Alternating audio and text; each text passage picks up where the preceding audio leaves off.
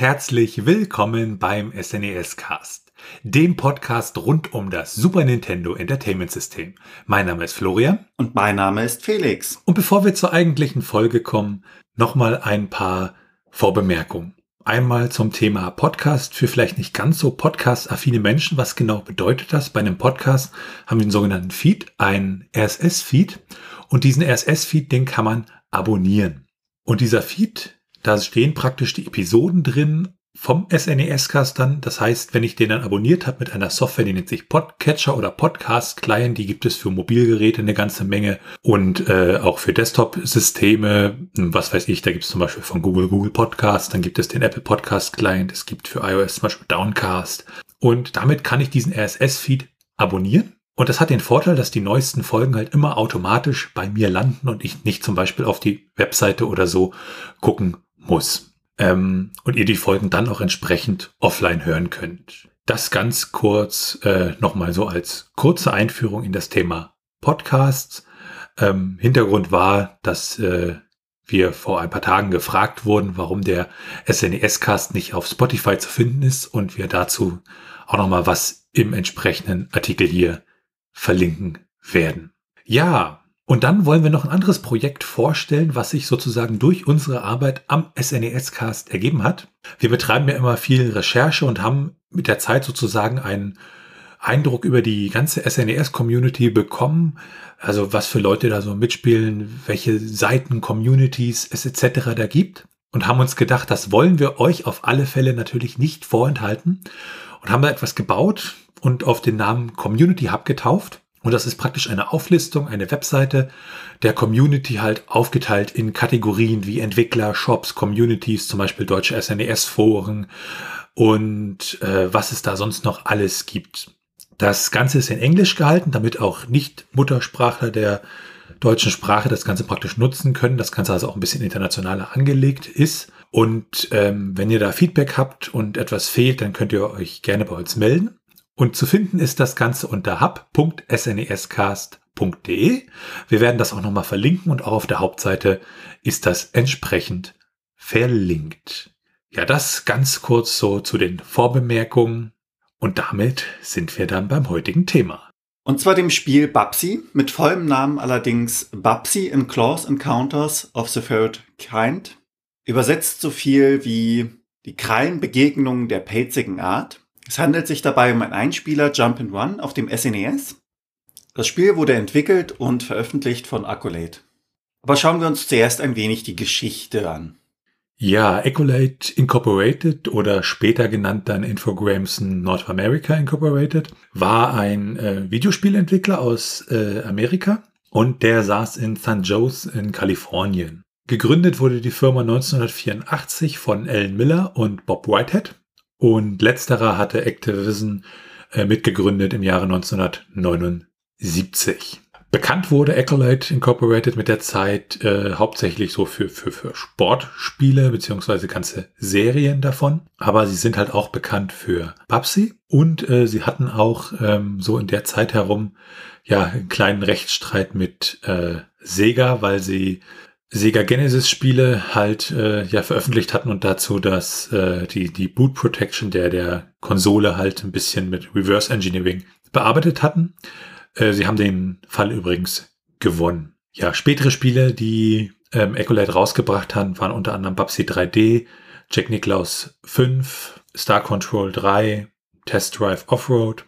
Und später wurden sie, nämlich 1999, wurden sie von der französischen Firma Infogrames gekauft die hatte Ecolite gekauft im Rahmen seiner Strategie, um ja global ein bisschen mehr erfolgreich zu werden und sich da so ein bisschen zu verbreitern. Und damit war sozusagen Ecolite erstmal Geschichte. Später hat Infogrames dann die Markenrechte an Atari gekauft und das Ganze dann gerebrandet und ist dann schlussendlich im Jahr 2013 ja in die Insolvenz gegangen und war dann pleite. Und die ganzen Assets und äh, Intellectual Properties, wie man so schön sagt, wurden dann vom Game Publisher Tomo gekauft und der hat sie später dann äh, zu einer Firma namens Billionsoft gekauft, ähm, die so eine Strategie fährt, um halt bestimmte Spieleklassiker wiederzubeleben. Und damit kommen wir dann zu Babsi. Äh, Babsi war der Teil einer Serie, und zwar der erste Teil einer Serie. Und ähm, der Designer Michael Berlin hatte vorher einige Adventure-Spiele ja designt und hatte dann ja so ein bisschen keine Lust mehr auf diese Spiele und hat dann angefangen, Sonic the Hedgehog zu spielen, was dann darin endete, dass er das irgendwie 14 Stunden am Tag gespielt hat für eine ganze Woche. Und äh, ja, er hatte dann wohl auch genug Inspiration gefunden für ein eigenes Spiel. Und die Entwicklung des Spiels selber begann im Jahre 1991. Und äh, da sieht man dann zum Beispiel auch in einigen frühen Entwürfen, dass äh, Babsi da noch Schuhe anhatte, welche aber dann im finalen Design halt irgendwann gestrichen wurden. Neben der SNES-Version erschien dieses Babsi auch für das Sega Genesis und das war auch das erste, woran gearbeitet wurde. Aber äh, wenn man nachher mal auf die Release-Geschichten guckt, wird man sehen, dass die SNES-Version ja vorher kam und das hing halt damit zusammen mit diesem Rechtsstreit, den wir gerade schon mal in der Geschichte bei äh, Ecolate angekündigt hatten oder kurz gestriffen hatten. Und ja, während der Entwicklung haben dann die äh, Künstler Beckett Gladney und Ken Macklin die ganzen Hintergründe und Charakteranimationen gemacht. Ähm, und zwar äh, mit einer Software auf dem äh, PC, die von äh, Solid Software stammte. Und ja, Ziel des Spiels, äh, wenn man dem äh, Direktor John Skill glauben darf, war es halt ein Spiel zu machen, was ja ähnlich schnell ist wie Sonic. Also die Sonic-Spiele waren ja immer sehr, sehr schnell, aber auch einen entsprechenden Tiefgang hatte wie die Mario-Spiele. Und man wollte halt, dass das Spiel halt relativ einfach zu spielen ist, aber es ist relativ schwer, ja, ist das Ganze wirklich zu meistern. Also dieses typische easy to play, hard to master. Ja, es gab dann auch Schwierigkeiten für das Spiel, eine gute Stimme zu finden. Also in dem Spiel selber sind halt sehr, sehr viele Sprachsamples, die verwendet werden. Und man hat halt wirklich Wochen damit verbracht, eine Stimme zu finden und hat sich halt äh, Tonbänder angehört äh, mit sozusagen ja, Samples von entsprechenden Stimmen. Und ähm, der Direktor hat dann halt ein Telefonanruf bekommen von Brian Silver. Der hat ihm halt geholfen, eine gute Stimme zu finden. Und äh, dann hatte halt John Skeel, also der Direktor, versucht ja diese Stimme von dem Brian Silver mal ein bisschen, ja, äh, die Geschwindigkeit zu erhöhen, dass das praktisch ja so ein bisschen wie bei den Looney Tunes Charakteren hier Daffy Duck und Bugs Bunny so ein bisschen höher ist. Und äh, ja, am Ende war das dann halt die Stimme für Babsi und Babsi hatte auch eine Catchphrase bekommen, also ein Spruch, den er immer sagte und das ist What could possibly go wrong? Und äh, ja, diese, diese Catchphrase, die stammte praktisch vom Entwicklerteam.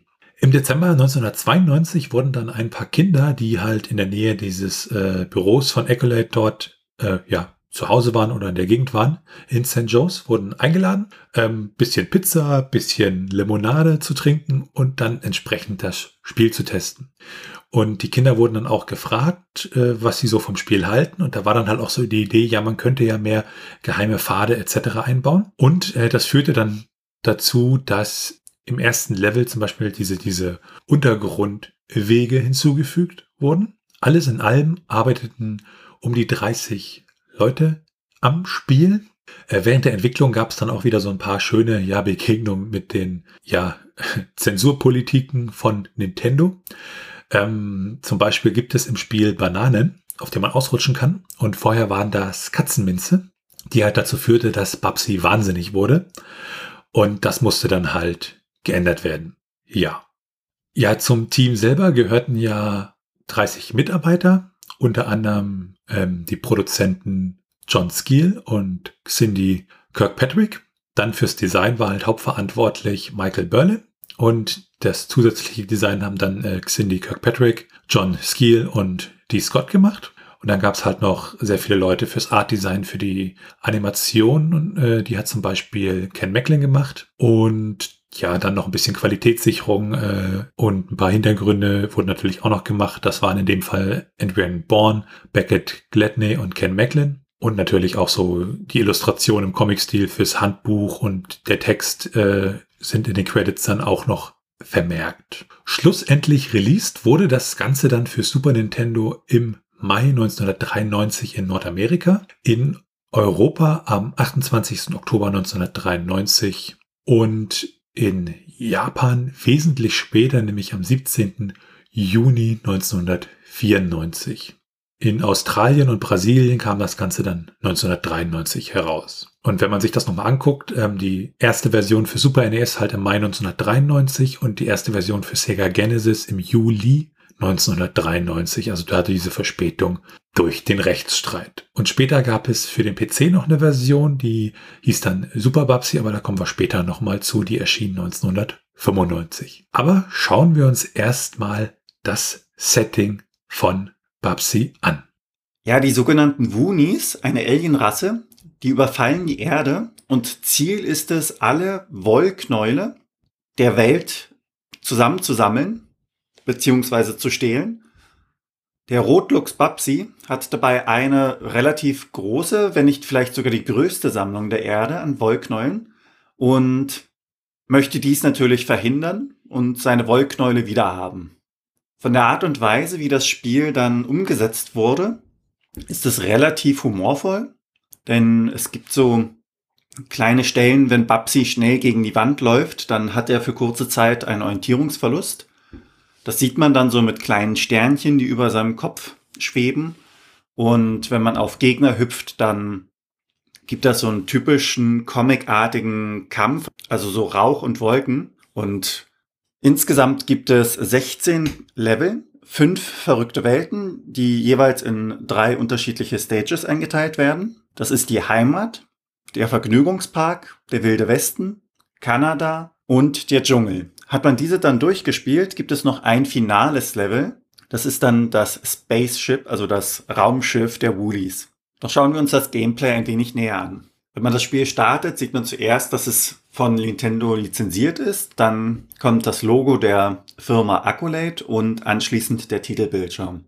Wenn man dort ein wenig wartet, gibt es ein Tutorial, das heißt, Babsi läuft durch die Gegend und man sieht immer das Level und im Hintergrund Anweisungen, wie man denn was zu tun und machen soll. Die Optionen im Spiel Babsi sind ein wenig versteckt. Wenn man im Titelbildschirm ist, muss man einfach Select drücken. Im Optionsmenü selber werden die einzelnen Optionen durch die Select-Taste umgestellt, was ein wenig gewöhnungsbedürftig ist. Da das Optionsmenü relativ schwierig zu finden ist, wissen viele Leute nicht, dass es auch einen Zwei-Spieler-Modus bzw. einen Hot-Seat-Modus in Babsi gibt. Das bedeutet, dass ein Spieler spielt und sobald dieser gestorben ist, wechselt man den Platz und der zweite Spieler kann dann mit seinem Controller vom Bildschirm das ganze Level erneut spielen, hat allerdings eigene Leben und auch eigene Continues. Also im Optionsmodus kann man dann den Ein- oder Zwei-Spieler-Modus einstellen. Daneben kann man die Steuerung einstellen und das Audio konfigurieren. Dabei kann man auswählen zwischen komplett stumm geschaltet, also gar kein Sound, einzig und allein FX, also Soundeffekte, nur Musik und im kompletten Audio mit Musik und Soundeffekten zusammen. Weiterhin gibt es die Möglichkeit, sich im Optionsmenü die Credits anzuschauen, als auch die Passwörter einzugeben, zu denen wir dann noch etwas mehr sagen. Auch was das Layout des Bildschirms angeht, der ist relativ einfach aufgebaut. Links oben sieht man die Punkte, links unten sieht man seine gesammelten Wollknäule und mittig unten sieht man die verbleibende Zeit, die beginnt bei 10 Minuten und zuletzt sieht man dann rechts unten die verbleibenden Leben. Interessant ist es, wenn man Babsi bewegt, dass es manchmal ausreicht, wirklich nur ihn ganz, ein ganz klein wenig anzustupsen, dass er bei steilen Passagen dann den Berg beziehungsweise den Abhang runterrutscht. Ziel ist es, die einzelnen Level zu durchqueren, die Außerirdischen zu besiegen und dabei seine Wollknäule wieder einzusammeln. Es gibt Hindernisse, die einen natürlich dabei behindern. Das ist zum Beispiel Wasser. Es wird explizit darauf hingewiesen, dass Babsi Wasser hasst. Allerdings gibt es auch Passagen, bei denen es leider unausweichlich ist, dass Babsi mit Wasser in Berührung kommt. Das sind zum Beispiel die Wasserrutschen. Es gibt dann diverse interaktive Dinge, zum Beispiel die Äste von Bäumen. Wenn man auf diese springt, springt Babsi oder wird Babsi hochkatapultiert und er hat die Fähigkeit zu gleiten. Also wenn er in der Luft ist, gleitet er wieder langsam nach unten, wie so ein Blatt Papier im Wind. Für jeden erledigten Gegner bekommt Babsi Punkte, als auch für die verbleibende Zeit dann am Ende. Diese wird ihm angerechnet. Jedes Wollknäuel bringt eine unterschiedliche Punktzahl. 10 Punkte bekommt man für grüne und 40 dann für blaue. Daneben gibt es noch gelbe und rote für 20 und 30. Diverse Items wie das Wool Gas Matrin gibt Babsi eine zufällige Punktzahl zwischen 1000 und 7777. Manchmal sind die Wollknäule auch in Kisten verstaut. Diese fassen 25 Wolle und jedes davon ist 500 Punkte wert. Was die Bewegungsabläufe angeht, diese sind sehr einfach gehalten. Man kann hochschauen, nach links, nach rechts und nach unten. Man kann sich ducken und man kann fliegen bzw. gleiten als auch springen. Man trifft während des Spiels auf gewisse Punkte, die einen zu anderen Orten im Spiel teleportieren, die sogenannten Warp Caves. Und es gibt spezielle, besondere Etappenorte. Durch diese bewegt man sich meistens durch Rutschen beziehungsweise sich bewegenden Plattformen. Ziel dabei ist es wirklich nur, zusätzliche Punkte zu sammeln. Die unterschiedlichen Welten sind zwar durch unterschiedliche Themen auseinanderzuhalten, also wie erwähnt zum Beispiel das Western-Theme oder der Start in Babsis Heimat. Allerdings von Grundlegenden ist es ein Jump and One und daran ändert auch die veränderte Grafik nichts. Hat man am Ende den König der Woolies besiegt, wird ein kleiner Text eingeblendet von Babsi, bei dem es heißt, ich habe gewonnen, ich habe gewonnen. Gut, ich denke, du hast ein wenig geholfen. Was zum Teil ein wenig von der Art her Babsis Charakter entspricht, also so eine kleine freche Ader.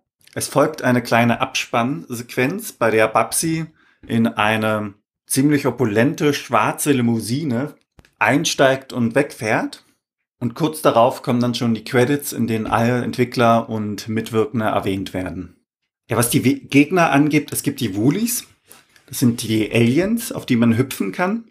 Diese geben dann zum Beispiel 500 Punkte. Daneben gibt es allerdings auch noch eine Vielzahl an anderen Mitwirkenden, zum Beispiel Giraffen auf einem Zug, Biber, Leuchtkäfer, Treefox, ähm, eine Schildkröte mit Schnorchel, diverse an Alligatoren angelehnte Kreaturen und auch andere Dinge wie zum Beispiel Autos, die durch das Bild rasen, können Babsi Schaden zufügen. Damit Babsi gegen all diese Vielzahl von Gegnern eine Chance hat, gibt es natürlich auch Power-Ups.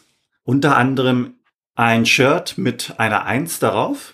Dies gibt Babsi ein Leben, beziehungsweise auch zwei Leben, wenn eine zwei draufsteht. Das sind die beiden Varianten, die vorkommen. Es gibt ein schwarzes Shirt mit rotem Ausrufezeichen darauf. Wenn man dies einsammelt, wird Babsi unsichtbar für die Woolies. Dann gibt es ein Shirt mit einem gelb blinkenden Ausrufezeichen. Dadurch wird Babsi unverwundbar, was allerdings nicht für Wasser und Stacheln gilt. Und eine kleine Besonderheit ist, dass die Fortsetzung, also die Continues, hier als Power-Up ins Spiel eingebracht worden sind und eingesammelt werden müssen. Doch schauen wir uns an, wie sich Babsi im Spiel steuert. Ja, was die Steuerung angeht, mit dem Steuerkreuz ganz klar kann ich mich nach links bewegen, nach rechts bewegen. Und wenn ich die Tasten nach unten und nach oben drücke, kann ich ja über den Bildschirm hinaus gucken. Also dann scrollt ein Stück nach unten, scrollt ein Stück nach oben, ohne dass sich meine Figur bewegt, sondern halt der Bildausschnitt wird geändert und das gleiche auch mit den Schultertasten mit L und R. So kann ich praktisch gucken, ja, wo springe ich eigentlich hin? Und was ist da unter mir, über mir, was vor allem zum Beispiel bei den Geheimnissen im ersten Level relativ sinnvoll ist. Mit A und B kann ich springen, mit X und Y kann ich gleiten und mit der Starttaste kann ich das Ganze pausieren. Ja, das ganz kurz zur Steuerung. Kommen wir zum Grafik und dem Sound und der Musik. Die ganze Grafik ist halt sehr, sehr cartoonartig gezeigt und ähm, das sieht man halt auch, die ganzen Animationen haben halt diesen, diesen Cartoon-Style, also nicht nur in der Optik, sondern auch in dem, was passiert. Das hat der Felix ja schon gesagt. Ähm, wenn ich halt gegen der Wand mit hoher Geschwindigkeit dann ja desorientiert, dieser, dieser Comic-Effekt mit, mit Vögeln, die um meinen Kopf fliegen und ähm, wenn man zum Beispiel aus einer Wasserrutsche rauskommt und keine Tasten drückt, dann, dann tut Babsi sich so ein bisschen schütteln und das ganze Wasser von sich wegmachen. Und äh, ja, solche Geschichten halt. Ähm, daneben gibt es auch zum Beispiel diese Dreheffekte. Wenn ich in diesen Wasserröhren bin und die so einen kleinen Looping fahren, dann wird das ganze Bild gedreht und das ist immer ein irgendwie sehr, sehr schöner Effekt und äh, verwirrt auch beim Spielen natürlich ein bisschen, weil man dann sozusagen auf dem Kopf steht. Also definitiv, ja, sehr schöne Grafik und das macht das Spiel auch sehr viel zu dem, was es ist. Und daneben dann haben wir die Musik, die wurde von Matt Barardo geschrieben. Da haben wir eine ganze Reihe von Musikstücken, also im Modul selber im SNES sind 25 Musikstücke drin mit unterschiedlichen Längen, ähm, von 30 Sekunden bis 2 Minuten 30 ungefähr. Und daneben halt die ganzen Sprachsamples, also What could possibly go wrong zum Beispiel, ähm, etc. Und ähm, davon auch nochmal 16 Sprachsamples. In der SNES-Version sind das halt individuelle SPC-Module sozusagen da drin und äh, während sie für die Mega Drive-Version als PCM ja kodiert wurden, also sozusagen mehr oder weniger als Wave-Dateien. Und der Soundtrack an sich, die ganze Musik, die macht Spaß, die unterstützt das Spiel wirklich und ist jetzt nicht sonderlich, ja, man, man erinnert sich wahrscheinlich nach dem Spiel nicht mehr dran, aber für die ganze Atmosphäre im Spiel, im Zusammenhang mit der Grafik, ist das wirklich äh, ein ziemlich toller Soundtrack. Genau, und ja, dann muss man sich da halt von Level zu Level durchhüpfen bei Babsi. Und da ist natürlich dann die Frage, ja, wie stellt man das idealerweise strategisch günstig an? Also zu Babsi 1 und 2 gab es ein Strategie-Guidebook für das SNES e und Genesis. Das ist zwar noch kaufbar heutzutage, allerdings auch ziemlich teuer. Es kostet über 100 Dollar. Und wer sich diese 100 Dollar sparen möchte, der kann einfach ins Internet schauen. Es gibt wieder, was Babsi angeht, Komplettlösungen, die ziemlich detailliert sind und bei denen auch die Speziallevel, also wie man diese findet, beschrieben werden. Daher möchten wir uns jetzt wieder auf die insgesamt sechs Bosse konzentrieren, die es in Babsi zu besiegen gibt. Beim ersten Boss erscheinen zwei UFOs, also zwei Alien-Raumschiffe. Diese schweben dann immer hin und her. Allerdings sind diese wirklich sehr einfach zu besiegen. Wenn oben aus dem Raumschiff ein Woody rausschaut, muss man einfach draufhüpfen. Sie beschleunigen zwar ein wenig nach einem Treffer, aber sind sehr leicht auszuschalten und das gleiche gilt für den zweiten Boss. Ähnlich wie beim ersten sind dies auch wieder zwei Raumschiffe. Allerdings hängt diesmal am unteren Teil des Raumschiffes ein riesiger Garnball, welcher mit einem Seil befestigt ist. Dieser wird immer hochgezogen und abgesenkt. Die beiden Raumschiffe drehen sich ein wenig schneller, sind etwas schwerer zu treffen, allerdings auch noch ziemlich einfach zu besiegen. Sowohl der erste als auch der zweite Boss brauchen jeweils vier Treffer, um besiegt zu werden. Das heißt viermal oben drauf hüpfen und das Ganze hat sich erledigt. Was den dritten Boss angeht, dabei handelt es sich um ein UFO, welches Woolies immer absetzt. Die Schwierigkeit besteht darin, nicht beim Ausweichen der abgesetzten Woolies ins UFO zu springen und Schaden zu nehmen. Man sollte sich beim dritten Boss eher direkt auf das UFO konzentrieren, statt auf die abgeworfenen Woolies. Und der Kampf ist gewonnen, wenn sowohl das UFO als auch die auf dem Boden befindlichen Woolies zerstört bzw. besiegt worden sind. Beim vierten Boss handelt es sich auch wieder um ein Raumschiff, welches Raketen abwirft. Allerdings gibt es hier die Besonderheit, dass Babsi sich auf einem nicht steuerbaren Floß befindet. Daher ist das Ganze ziemlich herausfordernd. Also die Schwierigkeit je Boss steigt immer ein wenig. Idealerweise ist man in diesem Kampf sehr schnell, denn je länger, desto schwieriger wird der ganze Kampf, da die Wahrscheinlichkeit dass man stirbt, erhöht wird, denn das Raumschiff feuert ja Raketen ab und diese treffen das Floß. Das heißt, mit jeder getroffenen Rakete verliert das Floß ein Stück und geht äh, schlussendlich unter. Sobald das Level beginnt und man auf dem Floß steht, fährt dieses ein wenig nach rechts, während das UFO auf der rechten Seite untertaucht. Man sieht es dabei auch noch. Das Floß geht also nach rechts, das UFO unter Wasser nach links. Und sobald das UFO auf der linken Seite auftaucht, sollte man vom Floß aus auch nach links hüpfen und es so timen, dass man auf das auftauchende UFO springt. Normalerweise schafft man es dann viermal hochzuspringen und das UFO zu besiegen. Falls nicht, kann man das Ganze wiederholen, denn das Muster wiederholt sich auch. Was den fünften bzw. letzten regulären Boss angeht, dieser ist ziemlich schwierig zu besiegen, denn es sind dabei zwei Raumschiffe wieder. Diese lassen Garnbälle, kleine hüpfende Käfer, auf den Boden fallen und setzen dabei auch noch Bienen ab, die durchs Bild fliegen. Eine wirkliche Strategie gibt es dabei nicht. Es ist eher so, dass man ziemlich viel Übung, recht gute Reflexe und ein wenig Glück braucht. Der finale Boss, der zweiköpfige Wuli-Anführer, den man dann auf dem Raumschiff antrifft, befindet sich in seinem Flugstuhl und schwebt immer über dem Bildschirm. Er wirft dabei Bananen, Orangen und Käse nach Babsi. Man besiegt ihn ebenso wie die voranergehenden Bosse, indem man viermal auf ihn drauf hüpft, was sich allerdings als ausgesprochen schwierig gestaltet, denn er hat ein Laserschild über seinem Stuhl, dem muss man ausweichen und man muss auch gleichzeitig den Früchten, die er während des gesamten Kampfes durch die Gegend wirft, auch ausweichen. Wenn man ihn direkt zu Beginn des Kampfes angreift, also auf ihn hüpft, noch bevor er irgendetwas durch die Gegend werfen kann, hat man ganz gute Chancen, ihn zu besiegen. Denn die Früchte fliegen in einem Bogen von ihm weg. Das heißt, wenn man immer dicht beim Gegner bleibt, ist die Wahrscheinlichkeit recht gering, dass er Babsi während des Kampfes trifft. Die Schwierigkeit von Boss zu Boss steigert sich also. Die ersten beiden sind noch relativ einfach zu besiegen. Der dritte und der vierte sind schon eine kleine Herausforderung und der fünfte und sechste gestalten sich dann als recht schwierig. Schauen wir uns die Sheets an, falls man diesem Kampf nicht gewachsen ist.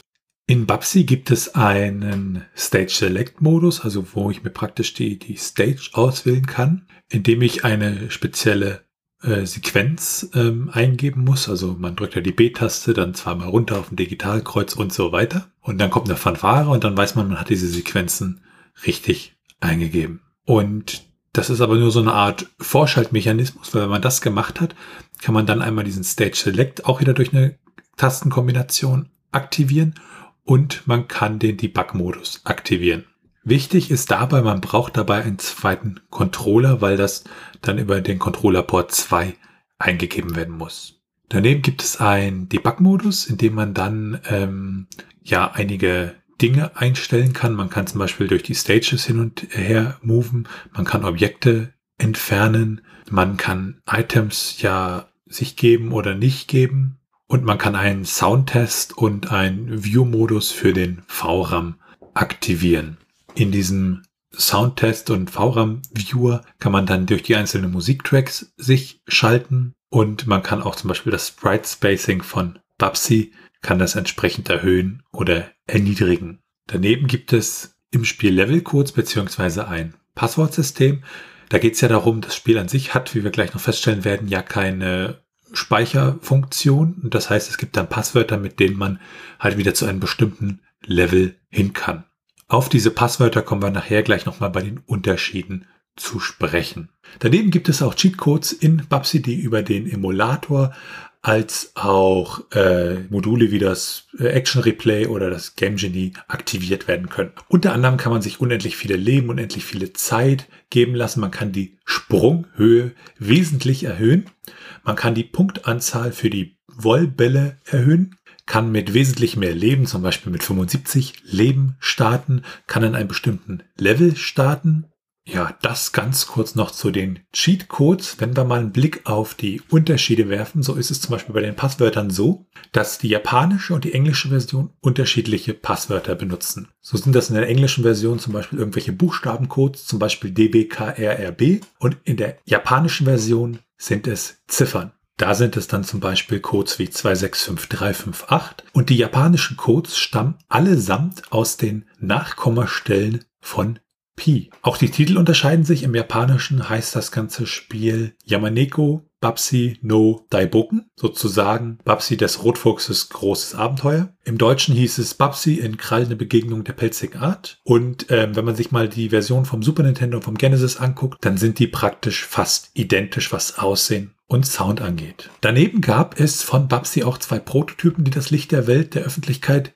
erblickt haben. Allerdings äh, ja unterscheiden sich diese nicht wirklich sehr viel äh, von den releaseden Version. Der eine Prototyp, da unterscheiden sich wirklich nur 23 Bytes und beim anderen Prototypen hat man zumindest keine sichtbaren Änderungen. Wahrscheinlich ist das da nur noch so ein bisschen Bugfixing dann gewesen, was diesen Prototyp von der finalen Version unterschied. Werfen wir einen Blick auf die technischen Daten. Wir schauen ja mal uns die ROMs nochmal an. Da kann man einmal in das ROM selber hineinschauen. Dann gibt es immer einen internen ROM-Header, den man auslesen kann und in dem bestimmte Dinge drin stehen. Und bei Babsi ist es so, das ist ein 16 Mbit ROM und der interne Titel ist hier Babsi und im Gegensatz zu anderen ROMs, die wir bisher im SNES-Cast hatten, ist Babsi hier wirklich großes B und der Rest dann in Kleinschreibung geschrieben. Äh, bei den anderen ROMs war es nämlich immer so, die wurden dann einfach immer groß geschrieben, diese internen Titel. Also dann zum Beispiel Babsi komplett in groß wäre das dann. Wie gesagt, bei Babsi allerdings nicht der Fall, da ist das klein geschrieben. Ansonsten ist Babsi ein Fast-ROM, das heißt mit einer Zugriffszeit von 120 Nanosekunden. Es hat kein SRAM und keine Speicherbatterie und deshalb nutzt es halt auch dieses Passwortsystem.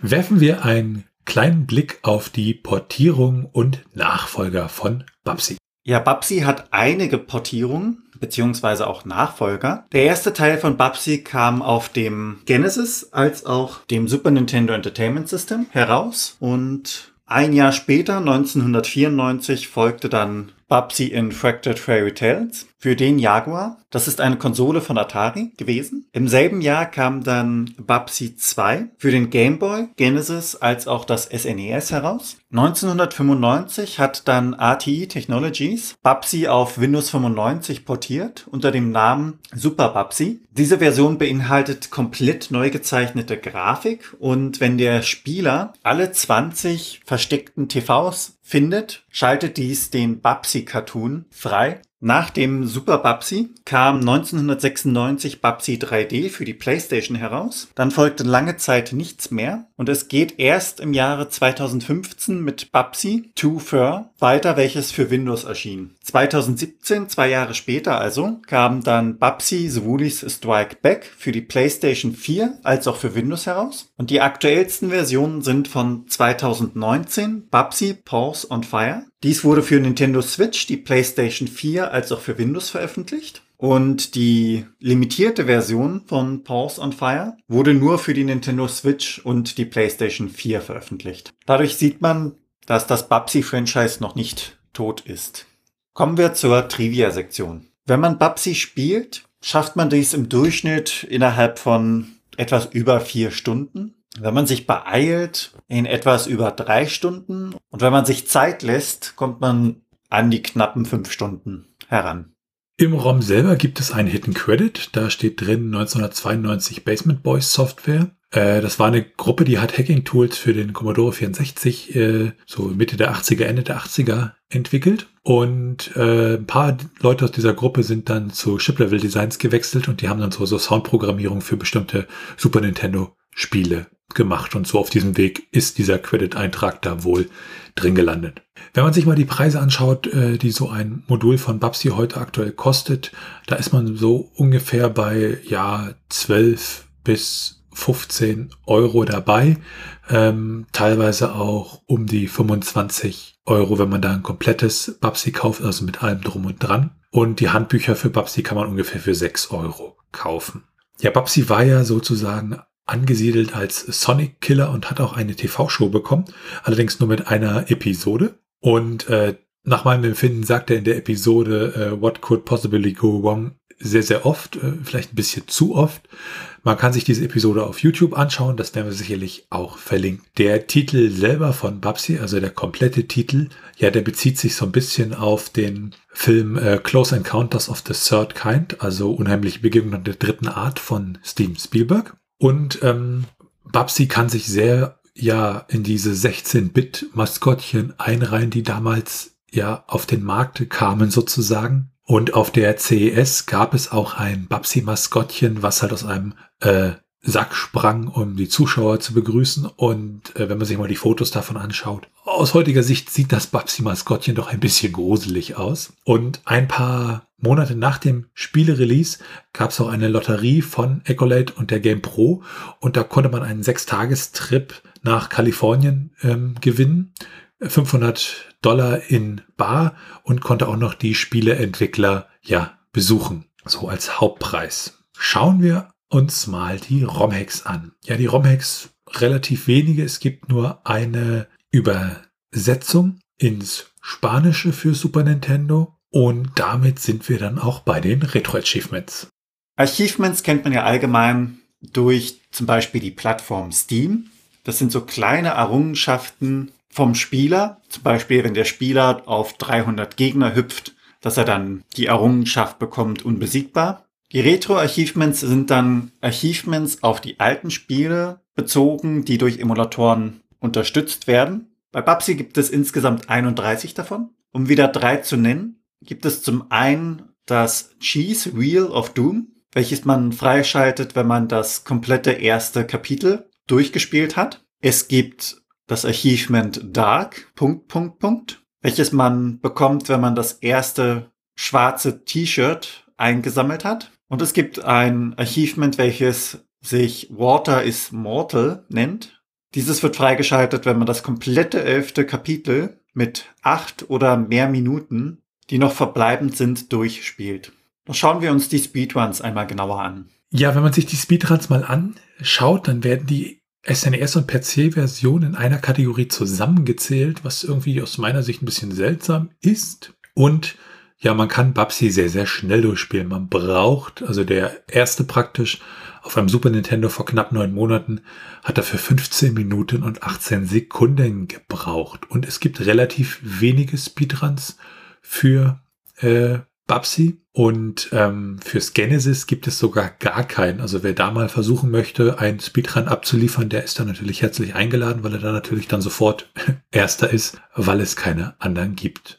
Ansonsten, wie gesagt, die Zeiten für den SNES Speedrun bewegen sich die ersten drei Plätze zwischen 15 und 18 Minuten. Werfen wir einen kleinen Blick auf das Handbuch. Es handelt sich dabei um ein 34-seitiges Handbuch. 16 Seiten davon handeln von der Vorgeschichte wie die Woonies auf die Erde kommen, beziehungsweise die Wollknäule von Babsi stehlen möchten. Das Ganze ist unterteilt in die allgemeinen Punkte, wie man startet, die Optionen, Controller als auch Steuerung. Insgesamt ist es recht bunt gehalten und übersichtlich. An einigen Stellen wird man auch direkt von Babsi als fiktiven Charakter angesprochen. Das gibt dem Rotlux einiges an Persönlichkeit, wie ich finde. Ja, ansonsten werden noch die ganzen Items und Gegner, welche man im Spiel treffen kann, recht ausführlich dargelegt. Doch wie wurde Babsi denn zu damaligen Zeiten bewertet?